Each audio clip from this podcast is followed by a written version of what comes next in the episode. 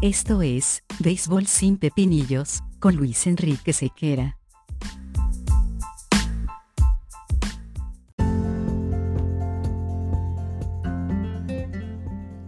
Béisbol sin Pepinillos es una presentación de Vatel. Despierta el sabor con Vatel.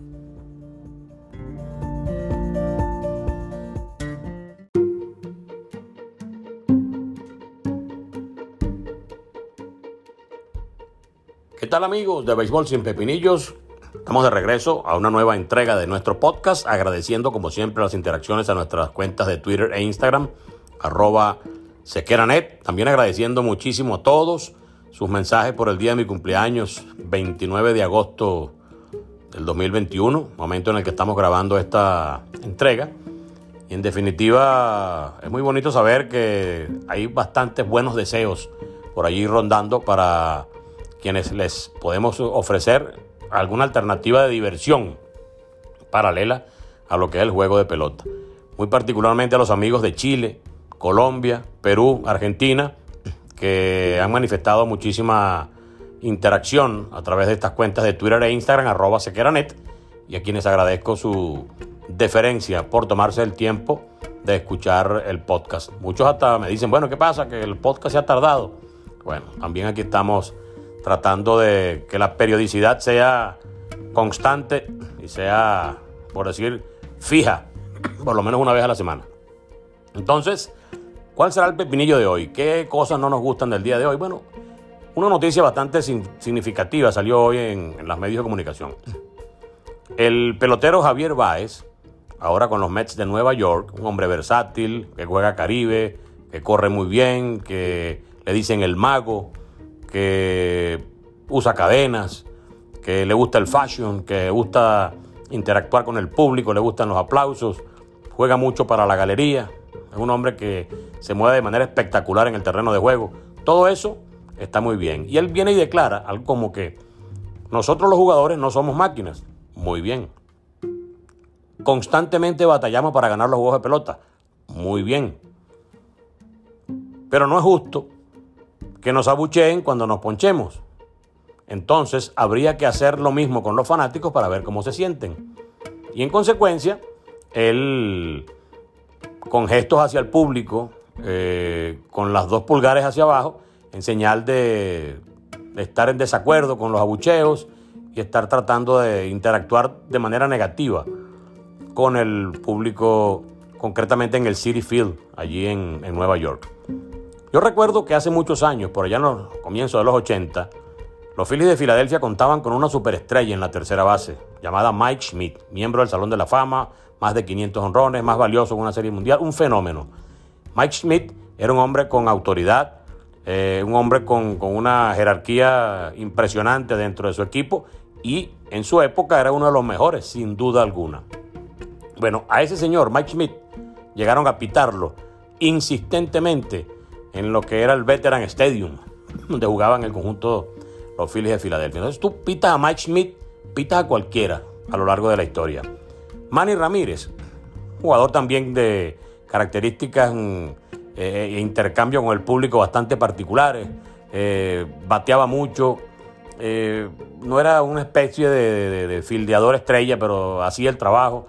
Y cada vez que llegaba a un parque de visitantes, comenzaban a pitarlo y le preguntaban a él si eso no le molestaba. Y él decía, no, hombre, el público no pita pelotero malo. Ellos pitan a los peloteros que piensan que le pueden hacer daño. Entonces más bien me nutren cuando me pitan cuando estoy de visitante. Y así muchísimos jugadores han tenido su experiencia con el público, pero ninguno, hasta el momento, eh, por lo menos yo, no he visto que haya dicho, ahora voy a hacer yo los gestos que ellos reconozcan como una especie de reclamo o una especie de desacuerdo con los pitos y los abucheos que ellos me hacen cuando yo llego al home plate y me poncho. El público tiene el derecho a hacer técnicamente lo que quiera en materia de abucheos, porque ese es el derecho del fanático, siempre y cuando no exista una agresión, no exista un daño físico, no exista algún tipo de, de, de ofensa directa hacia una situación particular desde el punto de vista personal de algún pelotero. Mientras eso no pase y tú te ponches y te piten, es normal que eso pase así. ¿Quién va a querer aplaudir un ponche? Nadie lo hace. Pero en el fondo, tú agarras a un fanático y él te abuchea y tú lo ves después del juego, el fanático lo más seguro que te salude y te, te, pide un autógrafo y se quiera tomar una foto contigo como pelotero. Entonces, no es un abucheo, eh, una, una señal genuina de odio y de que te quieren hacer daño ni nada de eso. Es sencillamente la manifestación que tiene el fanático ante eh, la, frustración de que su equipo no avance, su equipo no gane, su equipo no llegue a la postemporada.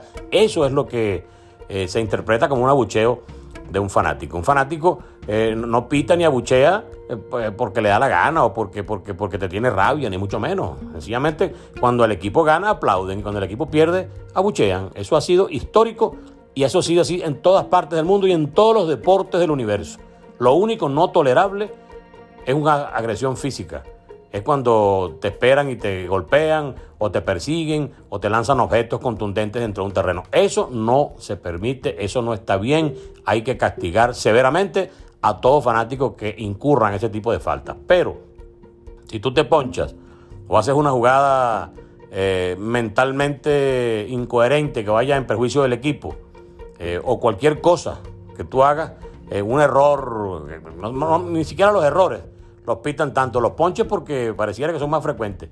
Entonces, ¿qué pasa con un jugador que esté pendiente de eso? Hay muchos jugadores que están más pendientes del corte de pelo, de las cadenas, eh, de la forma de vestir, de, no sé, del color del pelo, del largo del pelo, de, la barba. O sea, están pendientes de cosas distintas al juego de pelota y eso pareciera que en algún modo los distrae mucho. Juegan mucho para el público, están muy pendientes de generar en el público la empatía necesaria como para que eventualmente sus camisetas se vendan. Hay muchas cosas que están detrás de la actuación de un pelotero que está muy pendiente de lo que pasa en las tribunas. Y normalmente cuando tú te pones como pelotero en esa situación, vas a salir perdiendo, porque lo que necesita un pelotero es enfocarse en el juego. Y en el béisbol de grandes ligas, cualquier descuido, cualquier desenfoque, cualquier distracción te va a terminar pasando una factura muy grande, porque estás hablando del mejor béisbol del mundo y enfrentas en teoría a los mejores lanzadores del planeta. Entonces, ¿qué pasa cuando un jugador se pone en contra del público? En el caso de Javier Baez, la misma gerencia del conjunto Mets de Nueva York eh, sacó un comunicado diciendo que los fanáticos tienen derecho a pitar y más nada, porque es una especie de prerrogativa que tienen los fanáticos de, manifestar su incomprensión o su, o su descontento, quise decir, con, el resultado de un equipo y lo hace a través de los, de, de los abucheos y de las pistas y más nada.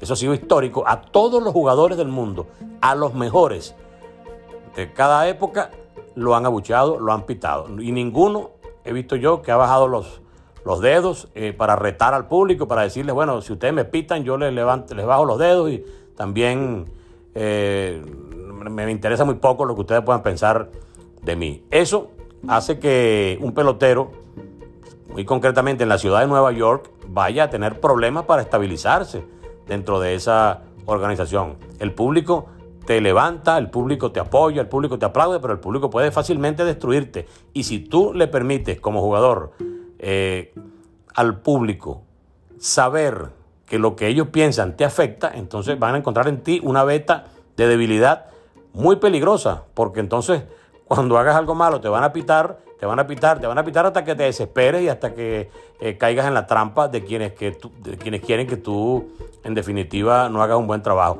Y eso te puede pasar en todos los parques. Recuerda que tú juegas la mitad en tu casa y la mitad fuera. Si los que están fuera, que son enemigos todos, entonces comienzan a abucharte, a decirte cosas, a sabiendas de que te vas a molestar y de que eso te afecta, entonces vas a ser un, un pelotero bastante complicado para efectos de concentración, porque lo que dice el público te afecta en grado extremo. Entonces, me parece que no está bien, en primera instancia, que le hagan tanto caso al público, porque no, está, no te está agrediendo desde el punto de vista físico. Es el abucheo típico y normal que en todas las épocas del béisbol se han hecho desde las tribunas. O sea que una tontería un profesional se mortifique por eso y mucho menos que actúe en consecuencia, bajando los dedos y diciéndole al público y manifestando su descontento con esas señales. ¿Qué pensará la gerencia? Bueno, este pelotero está aquí y pareciera que nos puede generar algún tipo de inconvenientes. Este, vamos a ver qué hacemos con él. Porque a la gente tampoco le gusta jugadores que el público no quiera. Porque el público al final es el que paga muchísimas cosas de las que al final disfrutan los mismos peloteros. Me parece que no es la actitud, me parece que es una tontería estar pendiente del público, me parece que el enfoque debe ser más orientado hacia el hecho del béisbol y no hacia el hecho de caerle bien a la gente en la tribuna o de esperar que de manera automática todos los fanáticos estén constantemente aplaudiéndolos porque son unos superhéroes. Así no. La idea es que te aplaudan cuando haces cosas buenas y también te reclamen a través de bucheo cuando estás teniendo un momento muy malo. Es cosa tuya tratar de salir del momento y no hacerle caso eh, en mayor, eh, mayor plano, mayor secuencia de atención a lo que el público diga. ¿Está de acuerdo usted conmigo? ¿Hizo bien Javier Báez bajándole los pulgares a los fanáticos? ¿O por el contrario debería enfocarse más bien en el béisbol y no hacerle tanto caso a lo que la gente diga? Opinen, díganme qué piensan y yo con mucho cariño les respondo a través del canal por el cual me escriban. Muchos mensajes directos de todos mis amigos, muchos mensajes a través de sequeranet, arroba sequeranet, en Instagram o en Twitter y eso lo agradezco muchísimo. Hasta aquí este pepinillo. Recuerden que son más o menos 10 minutos para no aburrirlos tanto. En otra oportunidad seguiremos conversando acerca de lo que tanto nos apasiona, que es este maravilloso deporte llamado béisbol. Chao y nos encontramos en la próxima entrega de Béisbol sin Pepinillos.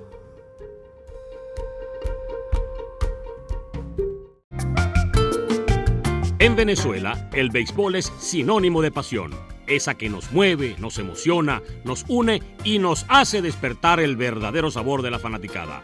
Esta nueva temporada, mantente al bate con Vatel Despierta el sabor de tu pasión. Despierta el sabor con Vatel.